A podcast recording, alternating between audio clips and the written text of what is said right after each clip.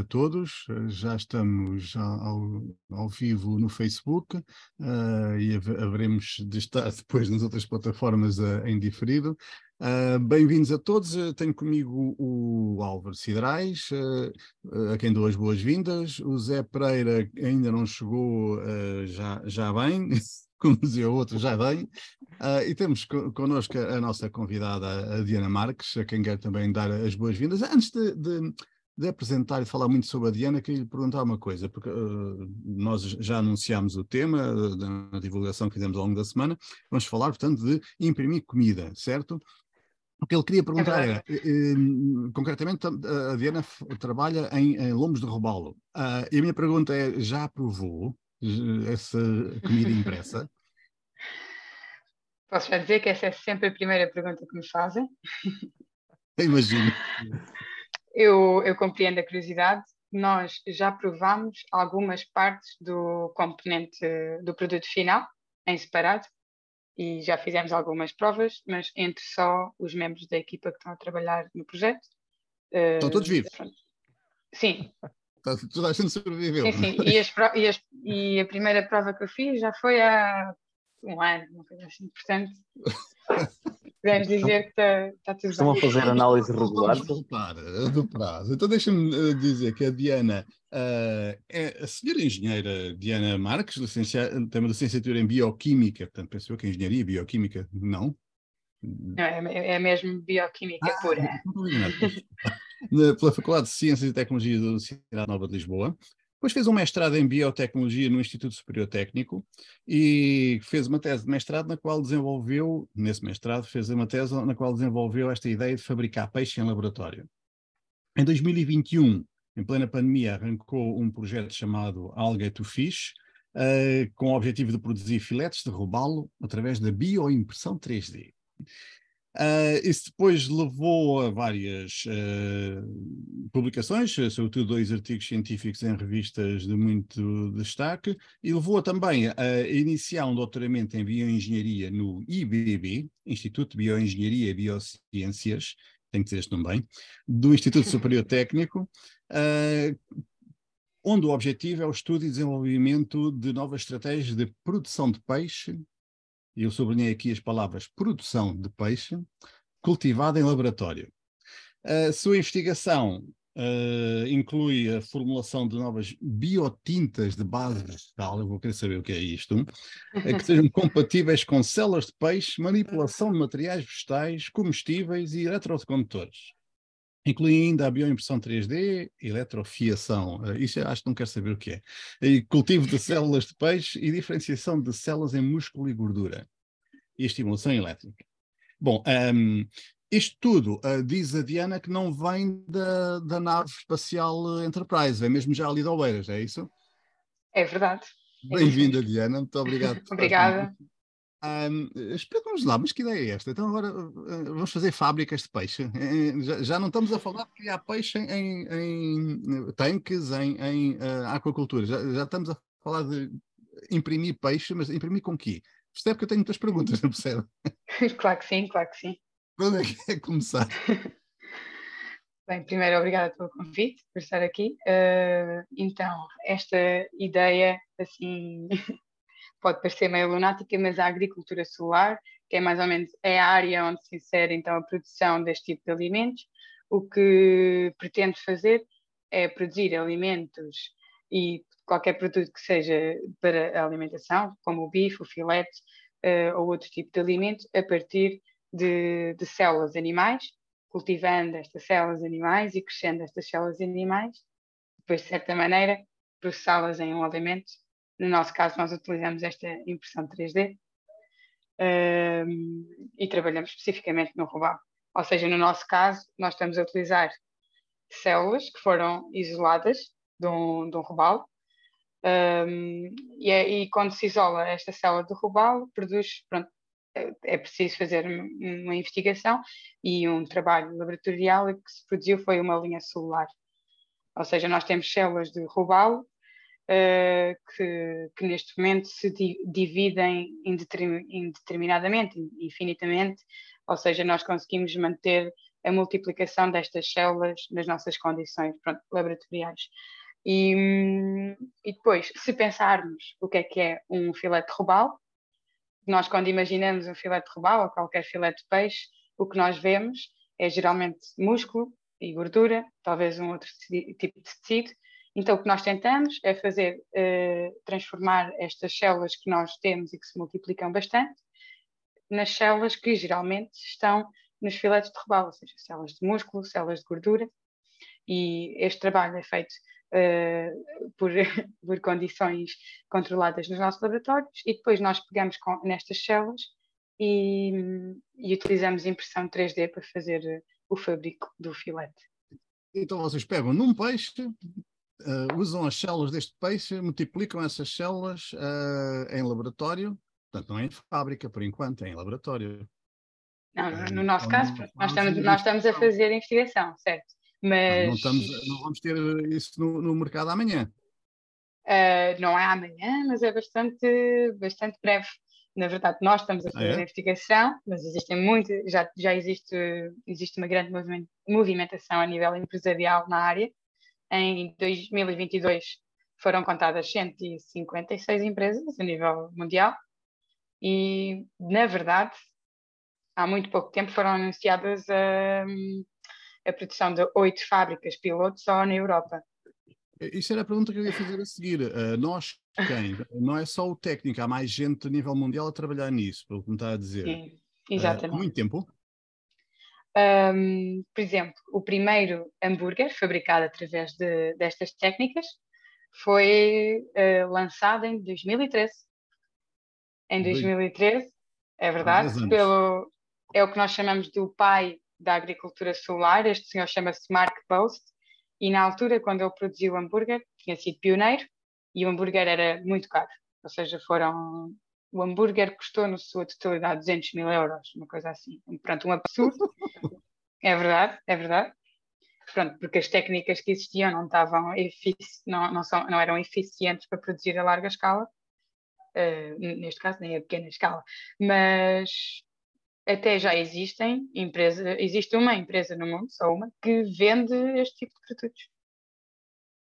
Já estão à venda. Ah, isso uh, é muito mais à frente do que eu pensava. Uh, e isso leva-me à, à, questão: e quem é que compra isso?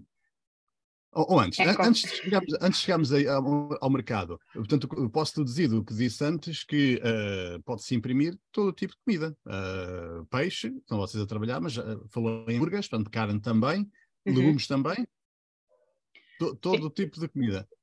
Sim, sim. Na questão, de, pronto, a questão dos legumes até já é feita já há, há bem mais anos, que é uma coisa que nós chamamos de alimentação personalizada, ou seja, existe algum, já existe impressão de legumes através de pastas por pessoas, por exemplo, que têm algum, alguma deficiência a nível de, do trato digestivo, etc. E então essas pastas não são legumes moídos, basicamente? Está a dizer que são impressas? Não, nesse caso sim, porque nesse caso não, não precisaríamos deixá-las vivas.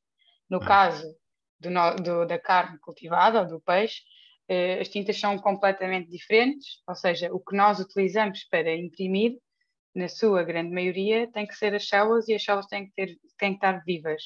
Hum. O que nós utilizamos é, que é as tais biotintas, que mencionou há bocado, que são um, suportes, basicamente, que permitem que as células mantenham a sua vida, ou seja, que estejam vivas no, durante o processo da impressão. Então, posso fazer uma perguntinha a duas? Só, eu também posso fazer uma perguntinha ou duas.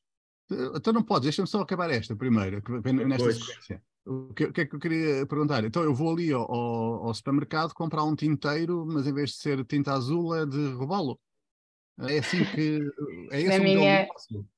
Não, não, na minha ótica não será esse. Esse parece, parece bastante interessante, mas um bocadinho assim sci-fi. Até poderíamos falar em cada um ter a sua impressora em casa, mas esse também parece assim bem mais. O, no meu ponto de, de vista, o modelo de negócio passaria por eh, o que chega ao supermercado, é exatamente o que chega hoje, ou seja, nós imprimíamos os nossos produtos e o produto que chegava ao supermercado estava embalado, podia estar fresco, podia estar congelado, ou podia ter diferentes aspectos. Ok, eu tinha mais perguntas, mas eh, deixe, deixe eh, ouvir o Zé Pereira. Bom dia, Zé Pereira. Bom dia, olá, eu peço desculpa. Bom dia, Diana, muito prazer. Bom dia. Uh, é assim, uh, eu, para mim, nada disto me choca, porque uh, fazem-se casas hoje em impressoras 3D, uh, tem a ver com o tamanho da impressão 3D. Agora, a questão é, é e, e eu, eu acho que esta questão do, do pescado é muito importante, porque se eu conseguir reproduzir, e penso que vocês, com, toda, com a vossa tecnologia e conhecimentos de biologia, se eu conseguir reproduzir o pescado de alto mar, é preferível do que estar a substituir o pescado de alto mar, que cada vez tenho menos, por pescado de aqua, aquacultura. E, portanto, isso para mim pode ser uma vantagem adicional. A questão é como é que eu mostro essa vantagem aos clientes, ou seja, como é que eu faço ver, como é que eu consigo transmitir aos clientes que há ali uma vantagem em consumir este tipo de produto, que este tipo de produto até pode ser um produto uh, uh, otimizado do ponto de vista nutricional, alimentar, whatsoever, quando, por exemplo, eu me lembro das brigas que tem havido por causa das sementes transgénitas do milho e não sei quê, e grandes manifestações à porta da Monsanto, que não tendo nada a ver, como é óbvio, uh, uh, têm toda a tendência a ser transferidas para uma situação uhum. destas. Sim, ótima questão. Uh, então, a questão, começando pela questão da aquacultura versus alto mar, isso é praticamente a maioria uh, das empresas uh, que estão a trabalhar na questão do peixe. Eu acho que todas têm ou seguem essa lógica de que é preferível não é preferível começar e se calhar é mais económica é mais economicamente uh, rentável se estivermos a falar de um peixe que não consegue ser produzido em aquacultura. Ou seja, porque a aquacultura existe, nós não estamos aqui para substituir a aquacultura nem nenhum tipo de agricultura convencional, nós queremos só ser mais um tipo de produção e hum, se nós conseguimos produzir através destas técnicas peixes que não, são, que não se podem produzir em aquacultura, perfeito e muito melhor para nós. Uh, na outra questão, uh, lá está, sim, os nossos produtos uh, não são transgénicos, não são GMO, isso depende do tipo de alterações que nós fazemos na, a nível de, das células e nós poderíamos optar por, por, fazer, transformando as células numa célula mais eficiente e que consegue ainda mais rapidamente produzir o músculo à gordura, mas o nosso processo não, não tem isso. Percebo que uh, pela população oh, pode ser... Deixa-me interromper para, para aprofundarmos esse, esse, assunto, porque eu acho que no fundo é central, que é, uh, vocês estão a produzir um, um alimento e, e, já provou, uh, questões que se, que se colocam, sabe ao mesmo? uh, faz o mesmo, é seguro. Uhum. Qual é a vossa análise da experiência que já, já há empresas do mercado já, já, já têm essa experiência? Sim, sim, sim, sim. A minha análise é que sim, é seguro e nunca vai estar a ser nunca vai nunca vai para venda se não for seguro. Nós passamos por uma a, a questão do sabor. Ainda ainda não consigo dizer se sabe a robalo, nós só eu lhe estava a dizer, só provámos uma parte, nós provámos a parte gordurosa e a parte das biotintas, e, e o sabor era bastante neutro, era, sal, era meio salgado, mas era bastante neutro. No entanto, graças a essa prova, um, temos agora uma, pronto, uma aluna no projeto que está a fazer a sua tese de mestrado só para melhorar o sabor do filete. Desculpe só uma Ou pergunta. Seja, aluna, aluna onde? Como? Aluna onde? No, no, no projeto do Algae to Fish, no técnico, connosco, no IBB, nos laboratórios. Ah, Temos um... ah, tá, no técnico. Sim, sim, sim, sim. Porque o projeto, pronto, o projeto tem bastantes pessoas associadas uh, e a trabalhar em diferentes áreas diferentes do próprio projeto e uma das áreas é querer, a área do vou sabor. Vou querer saber mais sobre isso, Diana. Vou querer, mas vamos deixar isso para o final da conversa. Vou querer saber mais sobre como é que se faz ciência em Portugal. Mas uh, ainda queria aprofundar mais este assunto do, do robalo. Uh, uh, como é que eu devo ver isto? Como, o, digamos que o, o extremo da comida ultraprocessada, mais artificial que pode haver, ou, por outro lado, a, a, carne sem os antibióticos que nós consumimos quando compramos carne no talho, o peixe sem os metais pesados que nós consumimos quando uh, compramos peixe no mercado, uh, se fossem legumes, os legumes sem os, os herbicidas e, e uhum. fertilizantes uh, químicos que to, todos uh, vendem, mesmo muitas vezes os, os biológicos, porque não se, não se, consegue controlar a origem da água, enfim,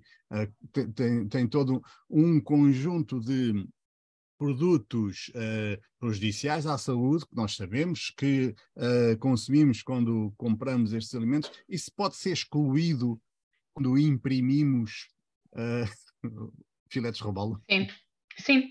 Exatamente, isso para mim é o que torna este tipo de produção e o alimento como se fosse tipo, o alimento perfeito, porque nós conseguimos eliminar antibióticos, conseguimos eliminar microplásticos, metais pesados, porque tudo o que a célula recebe, tudo o que a célula, os nutrientes que a célula recebem, somos nós que lhes damos e nós controlamos os nutrientes que ela consome, a maneira como ela os transforma, e estamos a falar da célula de robalo.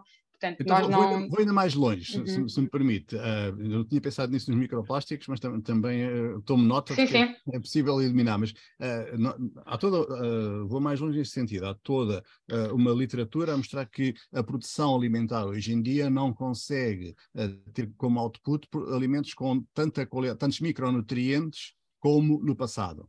Uh, isso é uhum. ultrapassável. O, o, o, filete de robalo e parece tem tantos micronutrientes quanto devia, ou uh, sofre dos mesmos problemas da, da, comida que compramos hoje? É ultrapassável por uma questão bastante interessante que eu descobri quando comecei a trabalhar nesta área, porque também não era especialista em peixe, mas uh, os peixes são considerados um animal acumulador. acumulador. Ou seja, o peixe, por exemplo, é muito conhecido por, por ter ômega 3 e que o ômega 3 é muito saudável para a nossa saúde, e é verdade. Mas o peixe não produz ômega 3. O peixe acumula ômega 3 que consome quando come algas, por exemplo. Ou seja, existe, e, e daí o peixe também conter muitos metais pesados, microplásticos, ele, ele absorve bastante, o tecido do peixe absorve Álvaro, bastante. Está a dar razão ao Álvaro antes da conversa quando ele disse que ia aprender muito. Eu nunca tinha ouvido falar nisso. Continua, continua.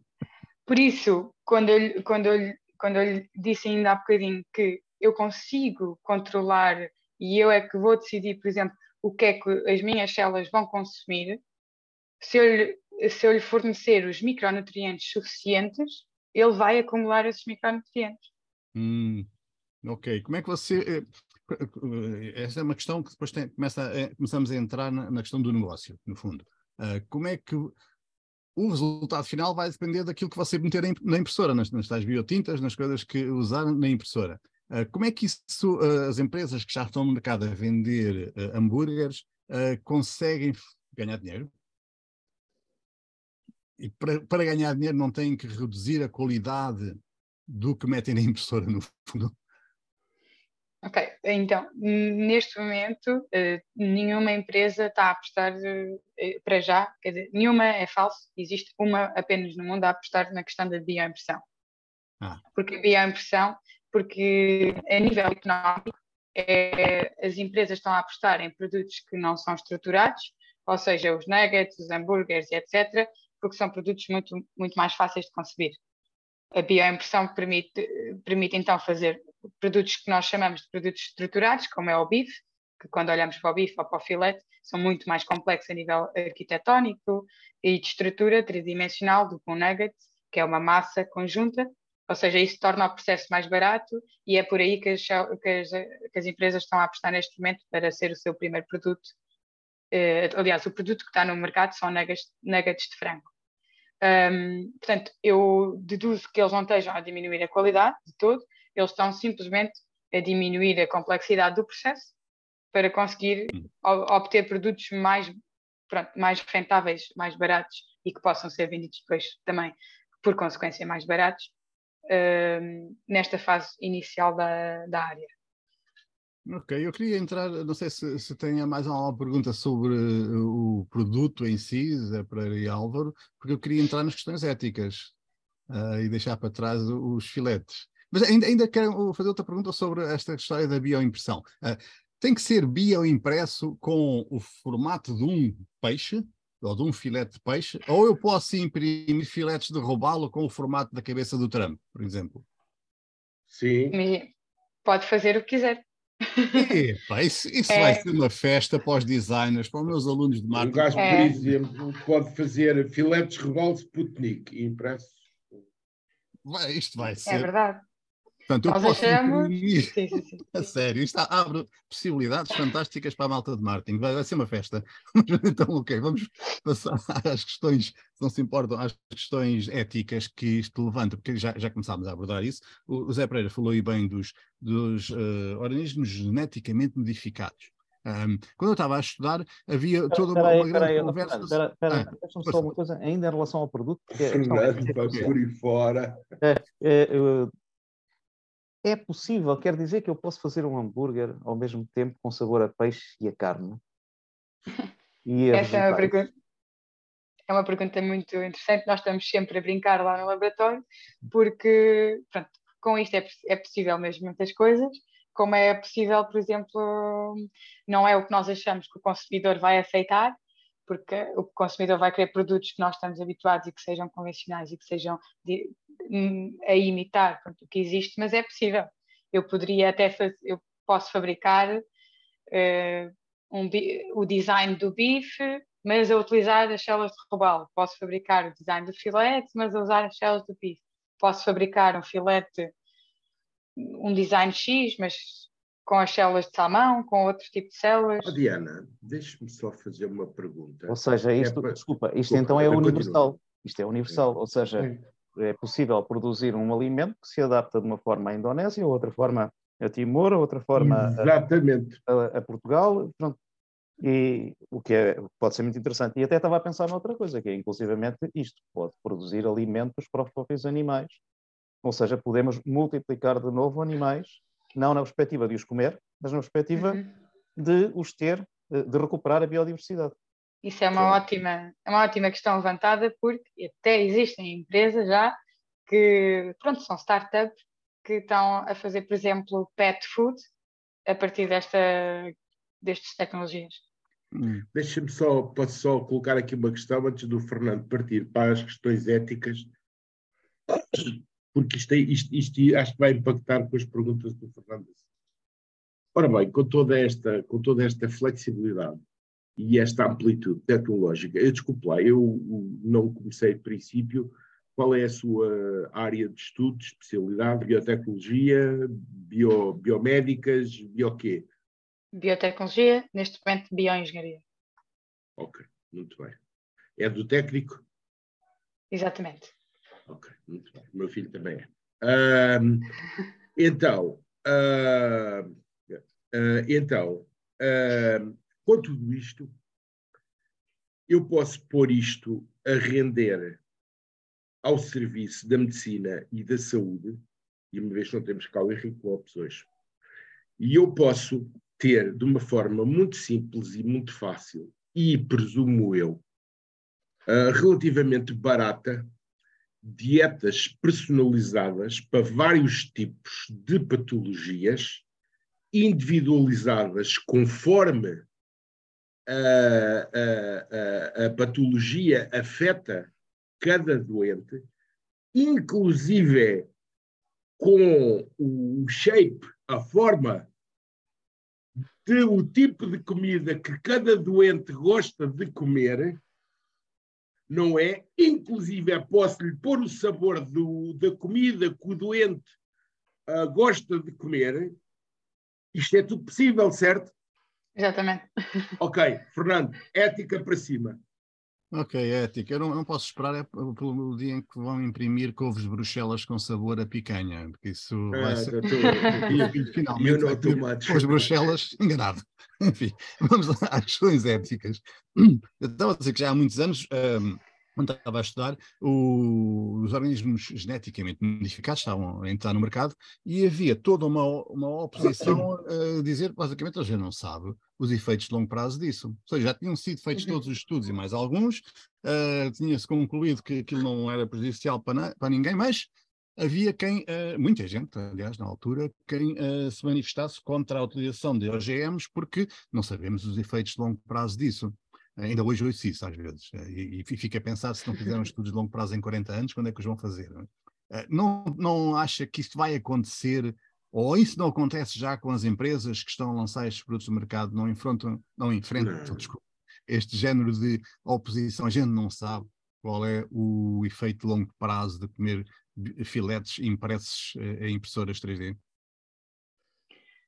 Uh, ah, neste momento pode, pode, haver, pode haver certamente essa certa, é, oposição e eu até prevejo que aconteça por um, um pronto, uma certa percentagem da população.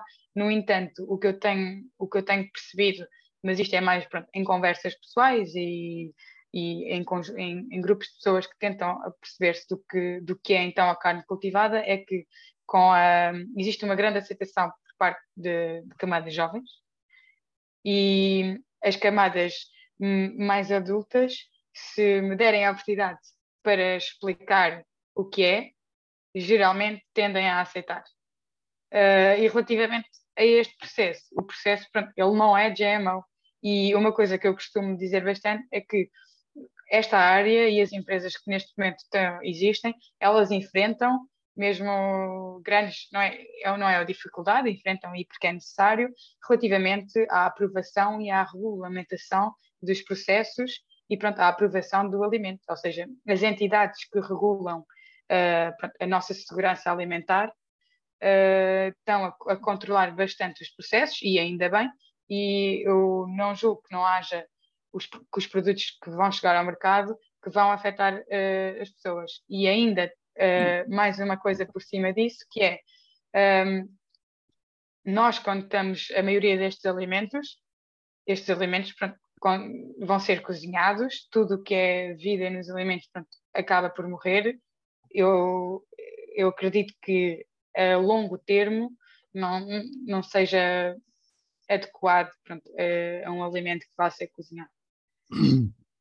Eu uh, não quero ser demasiado crítico, mas uh, deduzo das suas palavras que uh, vocês são um monte de cientistas que não incluíram cientistas sociais que vão que, que façam previamente o estudo do que, é que, do que é que pode levantar resistências junto da, da, população, porque já havia nos anos 80, quando entraram no mercado os OGM, já havia as mesmas entidades a certificar que isto é seguro, e, no entanto, isso não impediu que uma parte importante da população uh, levantasse resistências à utilização de um produto, porque uh, já ouviram falar em teorias da conspiração, não ouviram?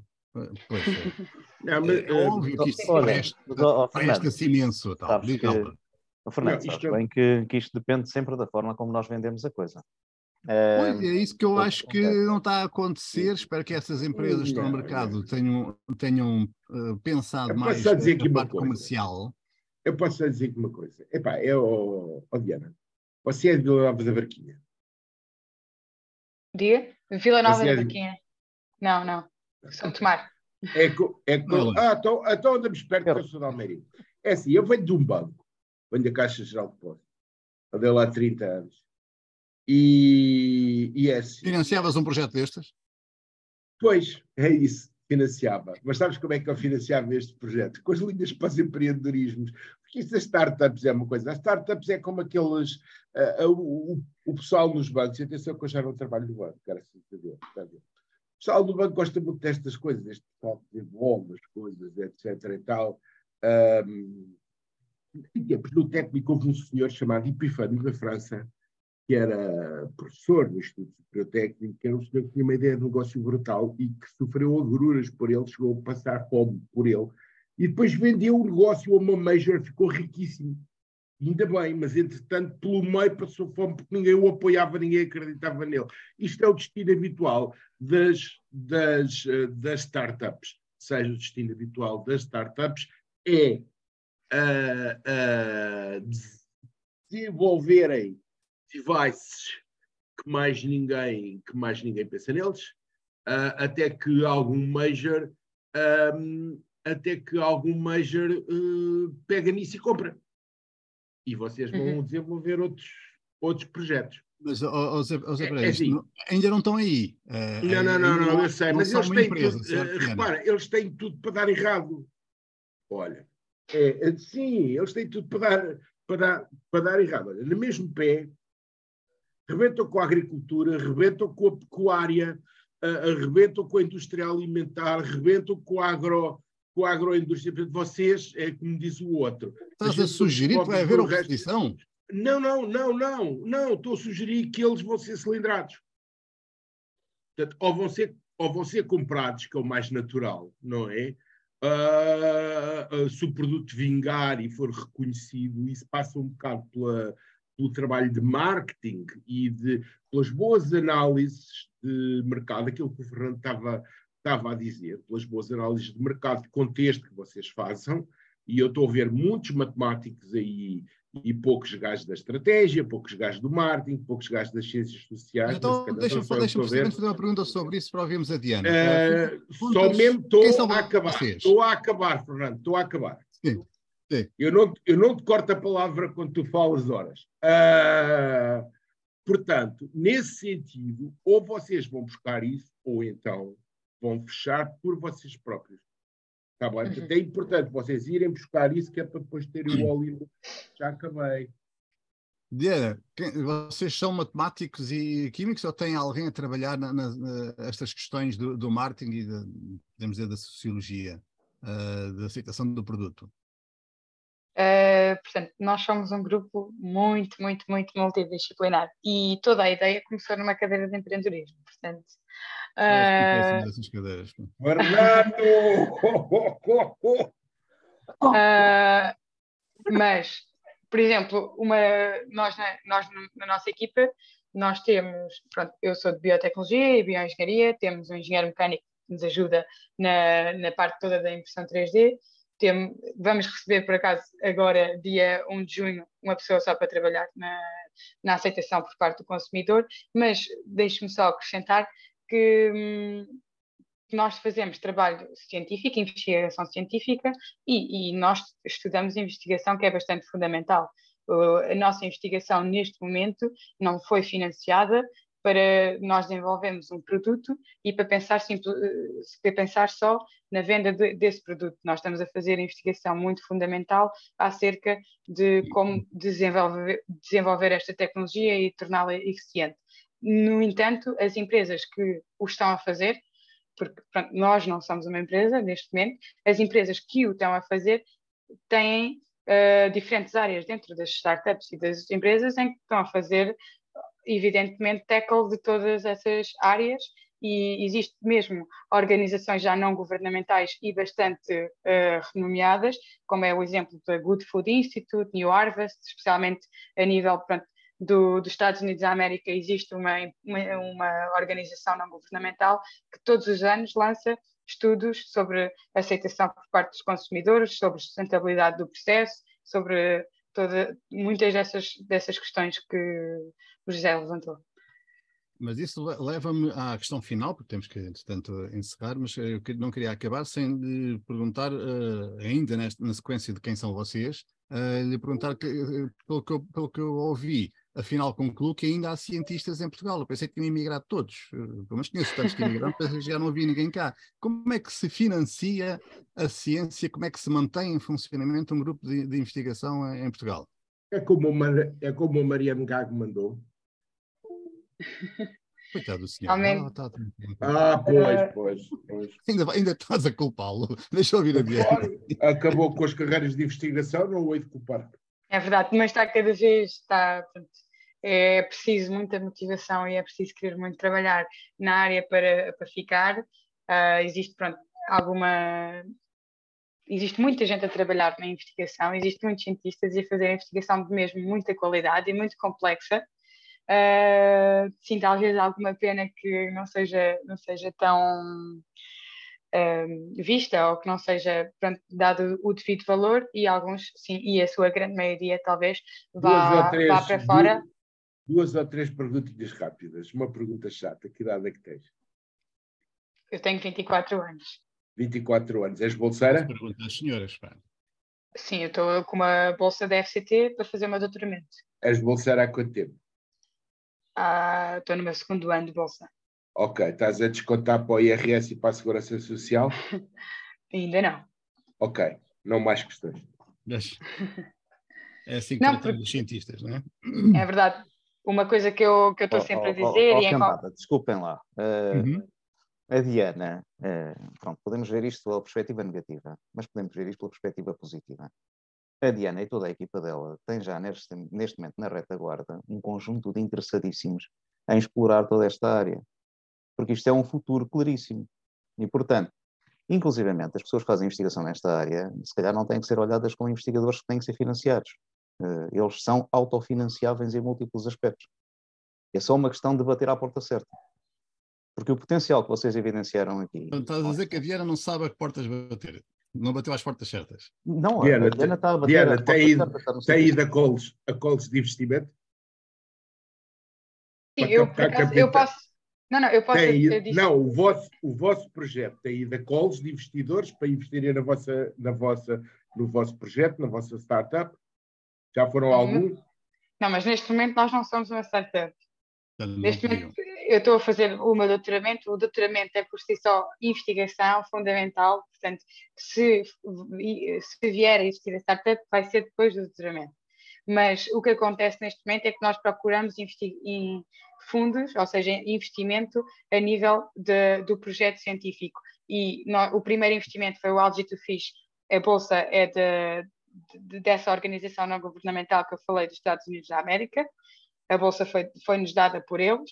Neste momento temos o financiamento total do meu doutoramento e ganhamos mais uma bolsa para trabalhar nesta área do, também é financiada pela mesma organização dos Estados Unidos e ganhamos uma nova bolsa também uh, a nível da FCT. Ou seja, pronto, neste momento nós instalamos esta linha de temática no técnico e temos, e temos bastante financiamento, sim. A, vosso, a maior parte do vosso financiamento é externo. Vocês estão a conseguir ir buscar financiamento fora do país. Então, uh, sim, é metade, metade dele, sim. Mas em Portugal, atenção, que há financiadores claríssimos disponíveis para isto, talvez não saibam é que existe. Pois, mas para isso tem Eu que identifiquei aqui neste momento já três, portanto, não, também, não contar histórias. Também, se calhar, posso, é. posso acrescentar que existe uma, existe uma empresa em Portugal, uma startup, que disto. Eu, eu, não faço, eu, não, eu não faço parte, mas existe, se chama Self for Food, tem base nos Açores e foi financiada pela Portugal Ventures. Uhum. Sim, okay. é um e existe, e, Neste momento há três explicar ao Álvaro, só para explicar ao Álvaro e ao Zé Pereira que uh, esses financiamentos já são possíveis depois de uhum. eles decidirem criar uma empresa, ou pelo menos tomarem, sim, sim, têm que ter criada, mas têm que ter. Uh, sim, exatamente, exatamente. E, então, existe também. jantar que a gente conhece bem a Portugal Ventures. Certo? Okay. Não queria entrar por aí, mas. Existe também uma outra que eu não lhe sei falar sobre o financiamento, eu só conheço uh, a senhora que fundou a empresa, que também é de uma por acaso não entramos por aí hoje, mas esta área também permite uh, fabricar uh, pelas mesmas técnicas, não só alimentos, mas, por exemplo, pe pele e couro animal para vestuário. Uhum. Então existe uma, uma startup que se chama Corium Biotech, no norte de Portugal, a trabalhar eh, para fazer pele de uh, animais exóticos. Hum. hum. Ok. Isso é, tem, tem, realmente aplicações imensas. Vamos ter que ficar por aqui, com muita pena, porque de certeza todos temos ainda montes de, de, perguntas para fazer, mas de certeza que vamos voltar a ouvir falar muito de bioimpressão de comida e, de, e da Diana Marques. Ah, Álvaro, já aprendeste alguma coisa depois disto tudo que possa melhorar a tua vida? Eu criei um conjunto de novas redes neuronais no meu cérebro, que não existiam, é, por culpa da Diana. Portanto, Fico feliz. Sim, exatamente.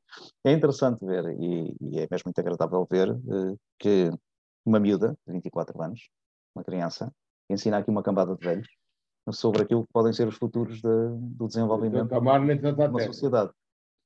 Um, porque, e eu acho que esta é uma realidade em que nós estamos a, a conviver hoje em dia, e fico aqui, uh, digamos, um, um, uma primeira abordagem um caminho, claramente, que é um caminho de futuro, que vai ter impactos fortíssimos na, na economia, uh, na sociedade e uh, também na saúde. Uh, nós não abordamos aqui um tema, mas que é um tema, aliás, o, o Zé Pereira tocou em certa medida, que é um tema crucial, que é o tema, é o tema da nutrição. e dentro da nutrição, isto quer dizer, por exemplo, termos impactos no aumento da longevidade das pessoas por causa do aumento da qualidade da sua qualidade de vida, eh, quer dizer, se calhar, conseguirmos produzir a nível mundial sem poluição aquilo que hoje em dia não conseguimos, que são coisas muito interessantes, porque habitualmente nós, ah, agricultura, agricultura convencional. A agricultura convencional é pura e simplesmente a maior destruidora do planeta nas condições da água e nas condições do solo, são o suporte da vida. Uhum. E, e portanto, dos gases de efeito de estufa, é só. Já para nem falar nesse, exatamente. exatamente. o interrompimento. Mas... É, não, é, é mesmo isso. E, portanto, a produção agroalimentar é hoje em dia já começa a ser considerado por muitas áreas de investigação científica como uma das áreas mais críticas da, da destruição do planeta. Portanto, encontrar alternativas para, esta, para estas formas eh, de produção é claramente uma proposta que aqui está em cima da mesa e que a Diana nos traz com toda uma equipa de investigação e com todo um sistema mundial de partilha de informação para produzir novas soluções.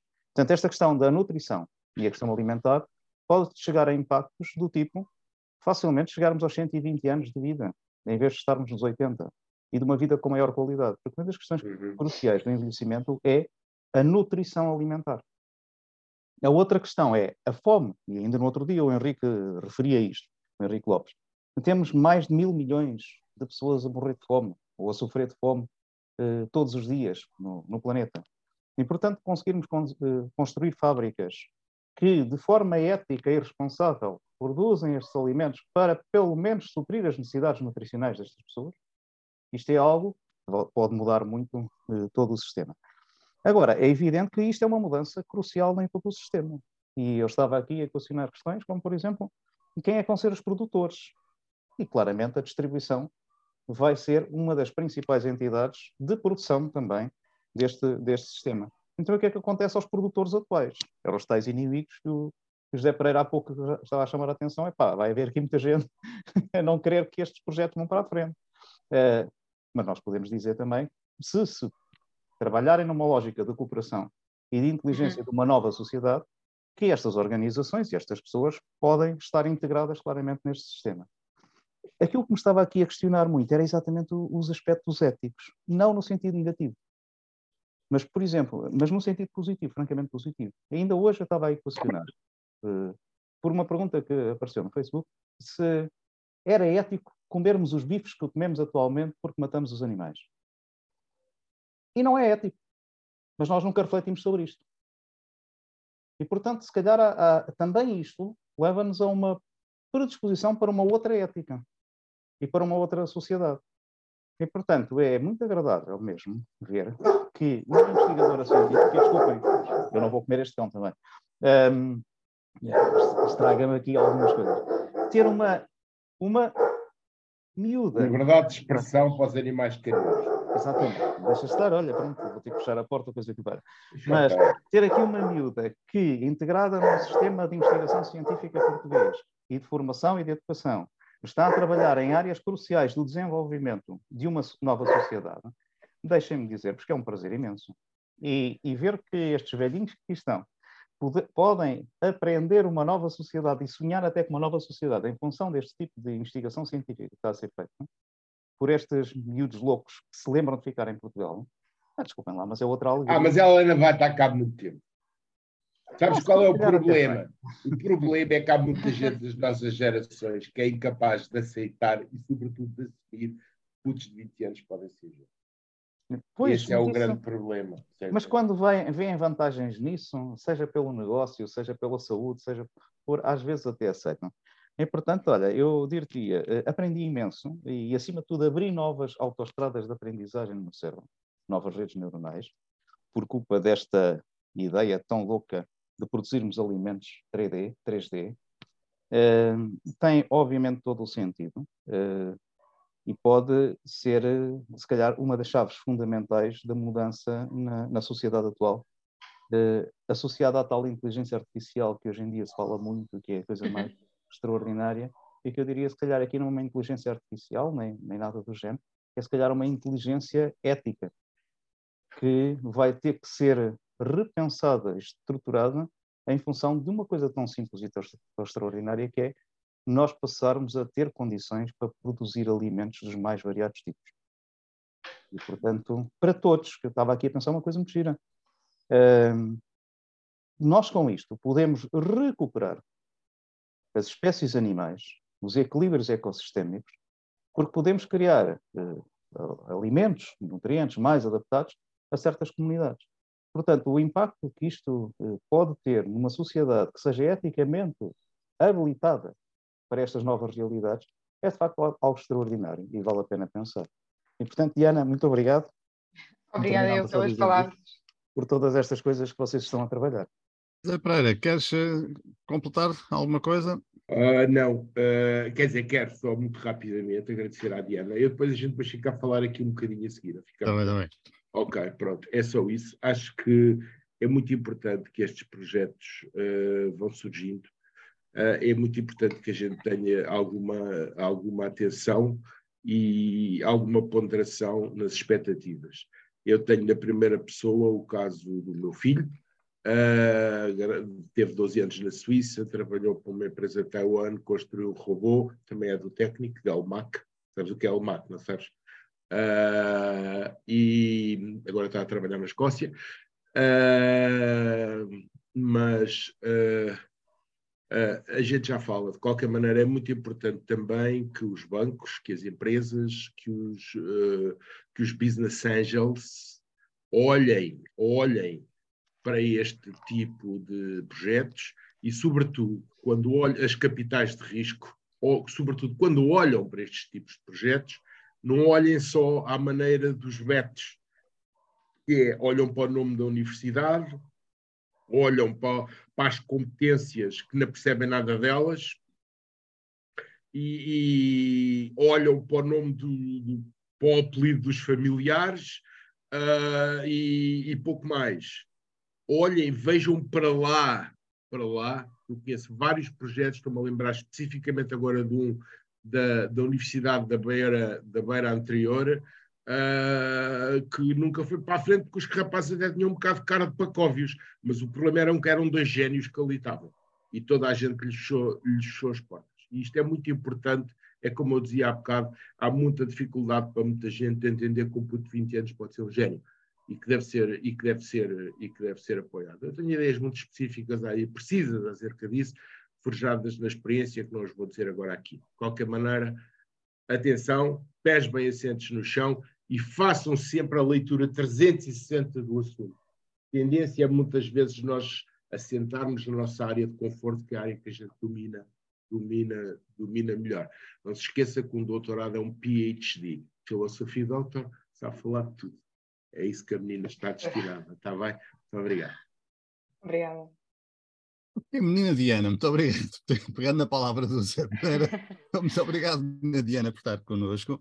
Uh, isto é, é realmente, como, como, os meus colegas disseram, um tema que vai mudar muito a sociedade uh, e não podemos, obviamente, abordar tudo, porque isto levanta algumas questões de enorme potencial na área da distribuição alimentar. Uh, só, só dizer que nós, o planeta já hoje em dia produz alimentação suficiente para 10 mil milhões. E, no entanto, há muita gente que passa fome, porque entre a produção e o local de consumo há problemas uh, difíceis de, resol de resolver com a distribuição. A possibilidade de imprimir a comida uh, junto do, dos locais de consumo vinha resolver, ou virá, pelos vistos, virá mais depressa do que pensamos, resolver uma grande parte desses problemas, portanto tem potencial enorme. Mas também tem um potencial de, disrupção da sociedade enorme. O Zé Pereira falou aqui uma série de indústrias que basicamente podem ficar no desemprego.